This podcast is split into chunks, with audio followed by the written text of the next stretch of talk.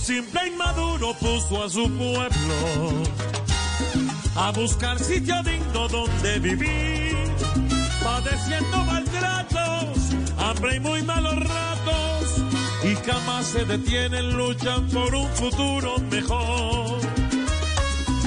Debe ser muy difícil irse sin rumbo y dejándolo todo en su país,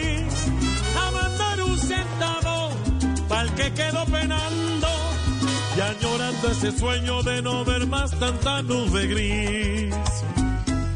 Llevan paso infinito de caminantes, vienen por lo que ya no tienen allí.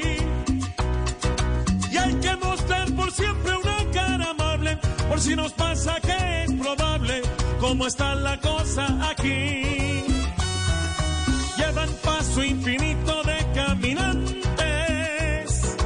Buscando un rinconcito donde vivir, donde tener familia y trabajo estable y buscar lo más agradable para poder subsistir